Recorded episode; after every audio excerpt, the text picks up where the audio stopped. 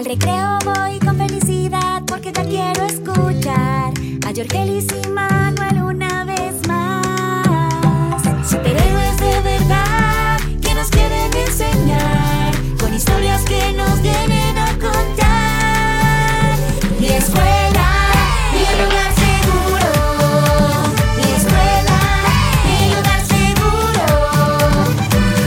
Mi amigo, mi pana, mi llave, mi parcera Respeto y tolerancia, enseñamos en la escuela Damos la bienvenida, a escuchar y aprender Con Jorge y Manuel, háblame que lo Mi que escuela, mi lugar seguro.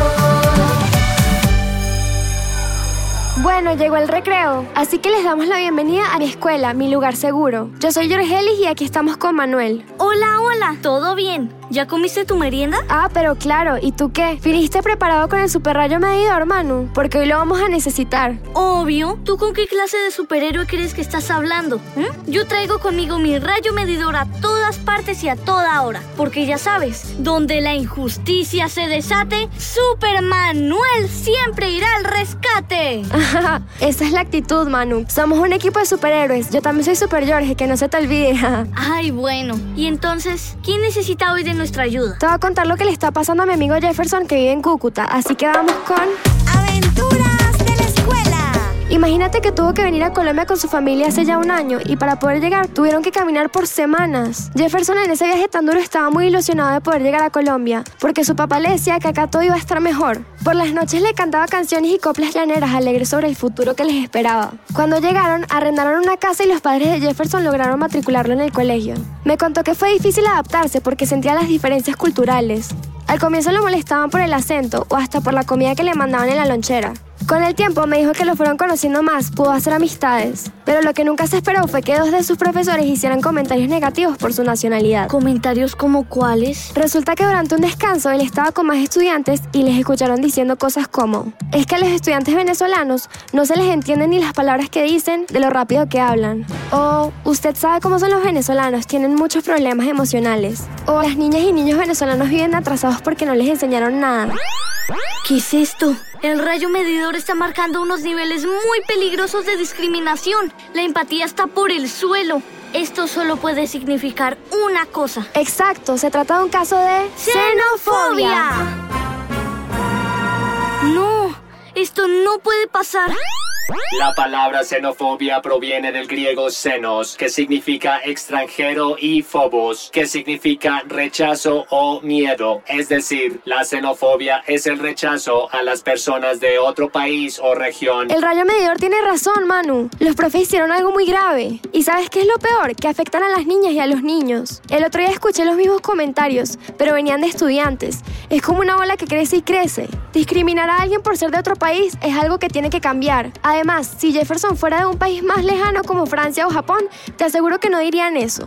Qué tristeza. Después de las cosas que Jefferson tuvo que pasar para poder volver a asistir al colegio, ¿te imaginas cómo se sintió? Además, esos comentarios nos hacen daño y cuando te los dicen muchas veces te los terminas creyendo. Y cuando eso pasa, no te imaginas la cantidad de talentos y cualidades que podemos perder. Esos comentarios nos quitan la motivación de ir al colegio y de aprender. Ajá. Además hay muchas cosas que los colegios pueden hacer para que se mejore la situación. Por ejemplo, que en clase nos cuenten y nos expliquen el daño que pueden ocasionar esos pensamientos y comentarios sobre personas de otros países. O también abrir espacios dentro y fuera de clases para que los estudiantes y profesores puedan integrar y reconocer la cultura de la gente de otros lugares. Tienes toda la razón, Jorge. A Jefferson le mandamos un gran abrazo y esperamos que nos escuche. Tiene todo nuestro apoyo y que ojalá estos consejos le sirvan para que esté bien informado sobre este tema y pueda defender sus derechos. Que nunca se nos olvide que los derechos que tienen las niñas y los niños son igualitos, no importa el país de donde sean. Eso, y qué rico poder tener la oportunidad de compartir con gente de muchos lados. A mí me encanta conocer personas nuevas y ver esos detallitos únicos que nadie más tiene. Es que no hay dos personas iguales, cada uno tiene su magia.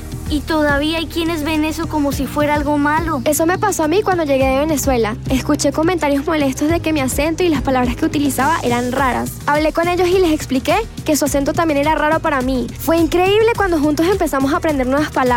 Exacto. Además, yo te aseguro que todas las niñas y niños de cualquier país del mundo tenemos la misma capacidad de aprender y adaptarnos. No importa la cultura y la nacionalidad. Cuando los profes nos enseñan con paciencia y amor, nos motivan y nos facilitan encajar en donde sea que estemos. Ajá, y ahora Manuel y yo queremos saber qué opina toda la gente que nos escucha en este momento sobre este tema, en esto que se llama... Cuéntanos. Cuéntanos si alguna vez has escuchado frases xenófobas. ¿Cuáles y qué pensaste al escucharlas? Sí, en muchas ocasiones he escuchado a personas adultas diciendo comentarios negativos, como que somos flojos, que todo lo queremos regalado y que todo lo dañamos. Sí, he escuchado comentarios como lo determinan por ser venezolano por nuestra forma de hablar. Una vez en la tienda de mi colegio llegó un niño y se coló y yo le pregunté que por qué hacía eso y me dijo que porque él tenía más derechos que yo porque yo era venezolana y era negra y yo me sentí muy mal. La xenofobia en los colegios está ocurriendo por todo el país. Debemos evitarlo y ayudar a cambiarlo. Y si también le preguntamos a alguien que trabaje en ese entorno y que sepa sobre el tema, Te tengo a la persona indicada. Escuchemos lo que nos tiene que decir sobre esto. ¿Cómo la xenofobia puede afectar el aprendizaje? ¿Qué podemos hacer para cambiarlo? Pregúntale a la persona experta. Hola, soy Sara. Para prevenir la xenofobia, las comunidades educativas debemos reconocer la riqueza que aporta la diversidad humana al aprendizaje de todos y todas, que existen múltiples formas de aprender y que todos estos saberes son igualmente válidos. claro, todas las personas debemos tener empatía y entender a los demás. Juntos podemos construir un mundo mejor respetando y celebrando nuestras diferencias. Muchas gracias a todas las personas que nos escucharon. Con su ayuda y con lo que aprendimos hoy, el rayo medidor muestra que la empatía subió y la xenofobia empezó a bajar. Hemos logrado nuestro cometido hoy, Jorgelis. Somos los mejores héroes. Por hoy se nos acabó el tiempo. En el momento justo, porque ya toca volver a clase. Pero claro que los esperamos para seguir aprendiendo y ayudando a quien lo necesite. En el próximo episodio de... Mi escuela, mi lugar seguro. Apoya el programa La Educación No Puede Esperar y el Gobierno de Canadá.